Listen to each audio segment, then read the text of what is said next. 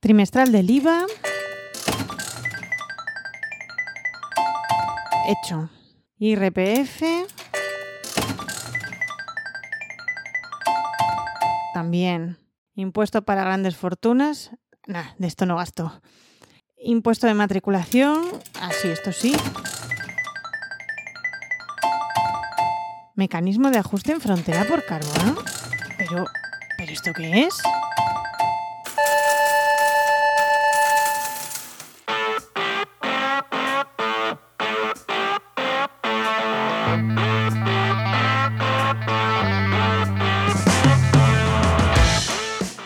Bienvenidas y bienvenidos a RSC, Rescate Sostenible Corporativo. tu podcast salvavidas para sobrevivir en la selva de la sostenibilidad sin morir en el intento. Somos Paula Baldó, transformadora sostenible que puedes encontrar en enviral.es y Enoch Martínez, estratega de la comunicación que puedes encontrar en enochmm.es.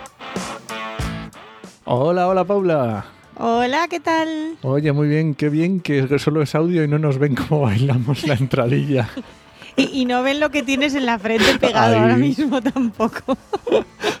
Madre mía, qué golpazo me he dado con una puerta. Esto no puede ser, ¿eh? A- aviso, aviso a escuchantes y escuchantas, si hoy veis que no se le patina la neurona un poco más de lo habitual, se ha pegado un golpetazo en la cabeza mm, al límite de la contusión y trastorno cerebral. Así que Sí, me, he tenido que poner puntos de esos de pegatina de mentira. Pero bueno, Sí, ahí, pobre. bueno, ¿qué le vamos a hacer? No pasa nada. ¿De qué vamos a hablar hoy, Paula? Hoy vamos a hablar de algo que es el CEBAM eh, por las islas en inglés, MAFC en el español, que todavía es peor, que es el mecanismo de ajuste en frontera por carbono. Vamos a decir, yo voy a intentar decirlo en español siempre que pueda, pero Venga, bueno, pues vamos a hablar de ese mecanismo de ajuste ¿qué es? que, que es básicamente es un eh, es básicamente es una estrategia de la Unión Europea para evitar algo tan básico como esto. Ponemos en situación, que era lo que lo estábamos resumiendo antes de empezar. Ahora mismo se, pretende o se entiende que las empresas que tienen que un límite de créditos de emisión, hasta hace poco tenían volumen gratuito de créditos de carbono, y ese número de créditos de carbono iba a ser cada vez más bajito y más pequeño para forzar ese cambio industrial, ¿no? A que cada vez tengamos eh, producción más limpia. ¿Qué pasa? Que la tentación de cualquier empresa cuando les pase eso va a ser probablemente decir, bueno, pues mm, ya que esto me sale muy caro hacerlo aquí y no tengo créditos de carbono suficientes, me lo voy a sacar fuera y voy a empezar a producir esto o hacerlo fuera de la Unión Europea y me lo voy a traer y lo voy a importar desde fuera y así me ahorro este tema. Entonces, mm, para evitar eso, existe este maravilloso mecanismo de ajuste en frontera por carbono que pretende precisamente eso, obligar a que una vez que importes un producto, no está para todos ahora mismo, ya lo adelanto, pero eh, tengas que pagar en frontera el equivalente a los créditos de carbono que hubieses usado si, los hubiese, si lo hubieses hecho aquí en Europa. Efectivamente, y es una cosa que os vamos a dejar en las referencias enlace a la agencia tributaria. O sea, esto es muy serio. Sí, es bastante serio, sí. Esto que comentaba antes es lo que llaman eh, riesgo de fuga de carbono. Eso es. Intentemos trasladar eso. Pues nos vamos a un, a un país que tiene una política climática un poco más laxa o, o bueno, o que se, son productos que tienen una, canti- una y es más intensivo en carbono su producción. Bueno, entonces está ahí, están intentando regularlo para que nadie se nos escaque. A mí me parece, y esto te lo digo personalmente ya, una medida muy interesante porque precisamente es muy habitual, ya no hablo en cambio climático y cuestiones de carbono, sino que es bastante habitual que cuando las producciones se encarecen en unos países, sobre todo en Europa, que cada vez es más caro, se tiende a, ¿no? a sacar esos puestos de trabajo incluso fuera de, fuera de los países Eso europeos. es. Entonces también me parece muy interesante para ya no solo para esto de cambio climático, sino incluso para conservar eh, tejido industrial, que se nos eh, en España, por ejemplo, se, ha per- se han perdido en los últimos años muchísimo porque se ha sacado mucho fuera y está empezando poquito a poquito a volver. Efectivamente. Entonces, bueno, para mí es un es interesante. Yo sé que seguramente quien tenga que pagar esto no le haga ni pizca de gracia. Vale, vale. ¿Y, y esto para qué, para qué productos? ¿Para todo? ¿Para, si compras gominolas también? Bueno, la idea yo creo que es que vaya poco a poco incorporándose a todo, pero en principio van a ser los que son productos que, que el hecho de producirlos eh, implica emisiones de car- de carbono a lo bestia. Entonces nos vamos a encontrar con que ahora mismo, donde tienen mayor riesgos en el cemento, porque evidentemente para hacer cemento quemamos cosas, o sea, es así. Pues si alguien no lo sabe, el cemento Sí. se hace quemando cosas. El cemento es básicamente cenizas de cosas. Eh, para el hierro y el acero, el aluminio, los fertilizantes, que también son bastante problemáticos, y dos que están en la boca ahora de todo el mundo, porque son la electricidad, que siempre andamos con que si España es importadora o exportadora de electricidad y dependemos del exterior y bla, y el hidrógeno. Muy que buena. claro, ahora queremos hacer hidrógeno, pero también habrá que hacerlo con ciertas garantías. Muy buenas estas dos, me han gustado, sí, sí, sí. Vale, pues muy bien, me parece una muy buena idea. Y entonces esto empieza dentro de 10 años, ¿no? Esto empezó este mes pasado. No me digas. El 1 de, el 1 de octubre eh, se, se aprobó ya, o sea, se entró en vigor el reglamento y la normativa, solo que hay un periodo transitorio. Estamos en lo que llaman un periodo transitorio para empezar a adaptar las empresas, que empezó el 1 de octubre y eh, acaba el 31 de diciembre de 2025. Vamos, que tampoco es un periodo transitorio loquísimo. y la idea es que el primer informe que habrá que presentar será el 31 de enero de este año que viene, en el Muy que vamos, bien. se va a, a documentar cuáles son las mercancías de estas de este tipo que han cruzado fronteras en el, en el último trimestre de 2023. No me ha quedado claro por la normativa, y esto lo digo ya porque no me. Como estamos en ese periodo de transición, si las declaraciones van a ser trimestrales, probablemente sí, tiene toda la pinta. Esto he leído yo un poquito que en, la página de Hacienda de, la agencia tributaria había estado como un poco en desarrollo porque hay diferentes formas, como pueden elegir diferentes formas de notificar estos eh, estos registros, ¿no?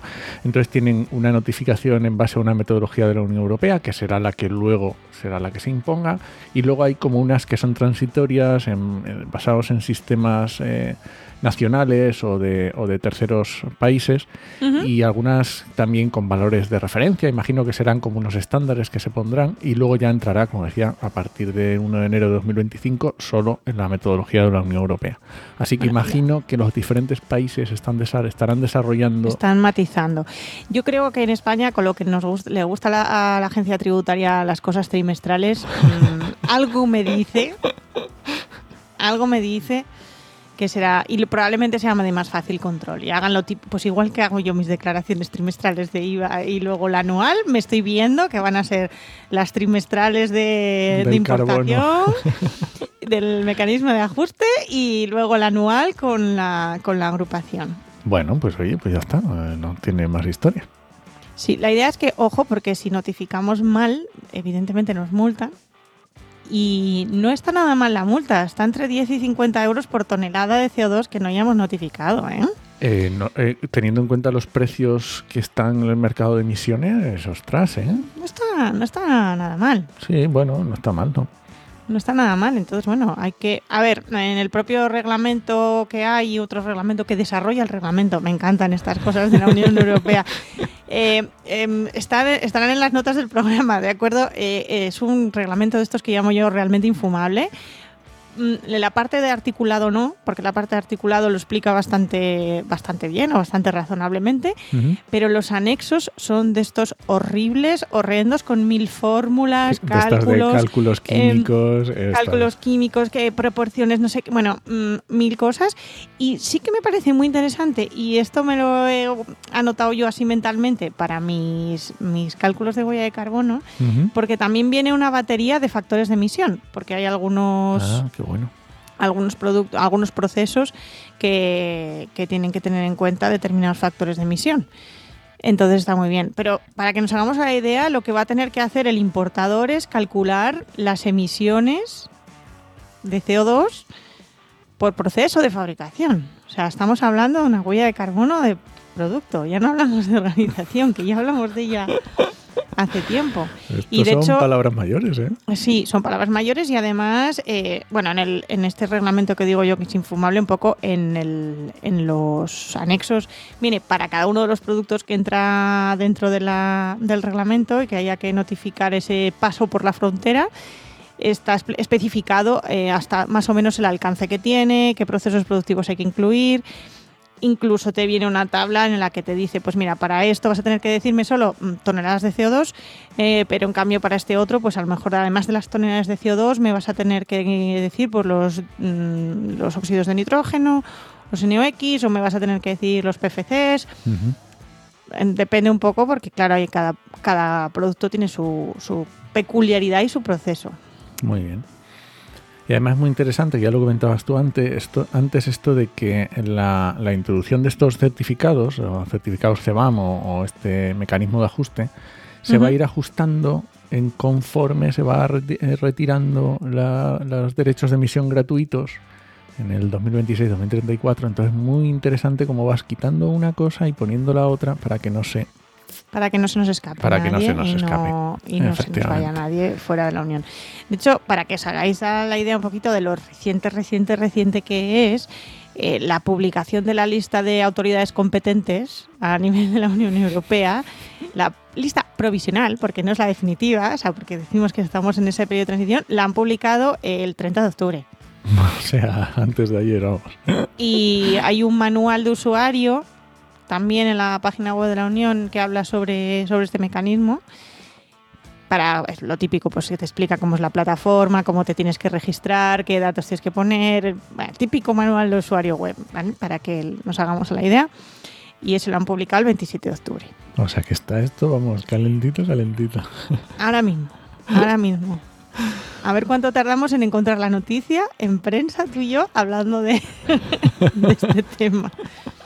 Sí que además eso, los datos se tienen que dar en un formato en concreto, mm, que es un formato XSD. Mm, Bueno, te explica un poquito cómo, cómo funciona todo. Pero sí que es verdad que es muy reciente, entonces como es muy reciente, pues aquí estamos nosotros para, para hablar de ello. Y además, por si alguien tiene curiosidad, por lo visto se hicieron una serie de webinars eh, por sectores, por- bueno, no por sectores, sino por productos del cemento, aluminio, fertilizantes. Y eh, yo creo que también os vamos a poner directamente en la página web de la Unión Europea con todo esto. Perfecto. Están las grabaciones de los webinars. O sea que si alguien, por ejemplo, es importador de fertilizantes, pues directamente puede verse el webinar que se hizo desde por parte de la Unión Europea y desde la ¿qué es? lo hicieron aduanas y e- ¿cómo es? aduanas e impuestos o algo Sí, así. no sé cómo se llama. Em, está el webinar también para que cada uno pueda ver o cada una pues el, el producto que más le interese. Incluso mm, hay un curso y learning específico para el sector del cemento, que es que debe ser complicadillo. Bueno, sí, por lo que vi en el anexo, cuando llegue a la parte de cemento, el volumen de fórmulas me superaba por, por todos los lados. En serie de ciencias, pero uff, uff, demasiado. Bueno, pues dejamos ahí el enlace porque estoy viendo que en la, en la, comisión, en la Comisión Europea hay un montón de información. Incluso ya mm, te piden exactamente tu sector, tal, el país, el- y te van guiando bastante bien hacia la información. Así que está muy chulo. Está muy chulo, sí, muy bien explicado. Muy bien, pues cree, yo creo que, hombre, para darle así una pin- pincelada. un primer creo está- empujón, yo creo ¿no? que está Así, bien, para que la gente sepa que exista, que le toca y, y por si acaso sucede algo, pues que, oye, si quieren ampliar, que le ampliemos la información en algo, como siempre, nos pueden preguntar. Eso, o sea, alguna cosa en concreto, ahí la, la investigamos. La investigamos, exacto. Muy bien, pues nada, muchas gracias por escucharnos y puedes dejarnos comentarios y sugerencias en podcastidae.com o en tu reproductor preferido. Hasta la semana que viene. Nos escuchamos. ¿Eh? Mucho mejor así, cortito. Mucho mejor. Cortito y, eh, así al grano.